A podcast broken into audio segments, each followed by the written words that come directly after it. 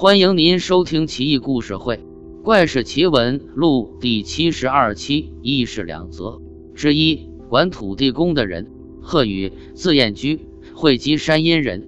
某日，他突然得了重病，不省人事。家里正准备给他入殓时，发现他的胸口尚有余温，于是就让他躺在床上。过了三天，他突然醒了过来，家里人急忙围拢过来，他盯着大家。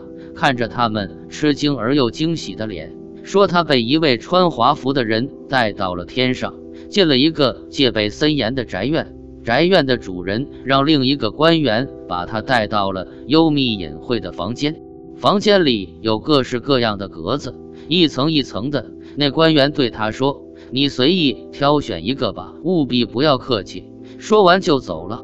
挑什么好呢？他倒是想挑官印来着。可是身材太矮，他蹦了几次也没能够着，索性放弃了，就挑了一把剑出去。那官员见他出来，忙问挑了什么。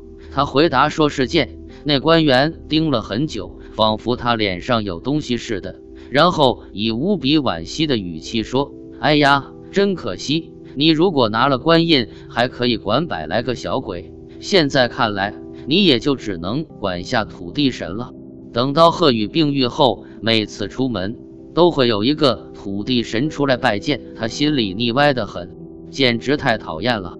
我承认都是个挨惹的祸，也有可能是那人故意的，明知他只能拿剑，想考验下他的动脑能力吧。之二而已。如果你有幸来交广一带游历，别忘了要带上到馆舍下榻的帖子。如果你恰好有这个帖子，那么你可以享用超乎想象的住宿待遇，临走还可以得到路费十千。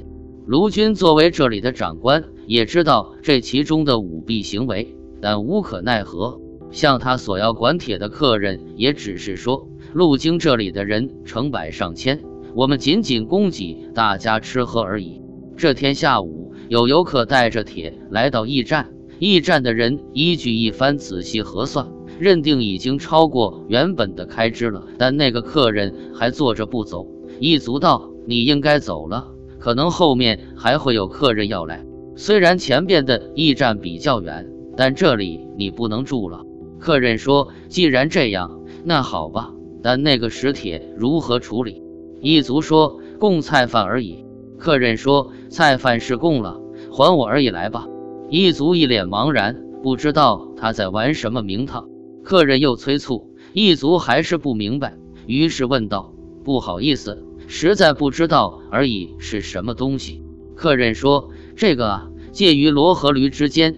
如果你没有可以给我的，那么按价还我钱吧。”一族问道：“那么每一个而已价值多少？”客人说：“三五千。”一族说不过他，没办法，只好如数奉送。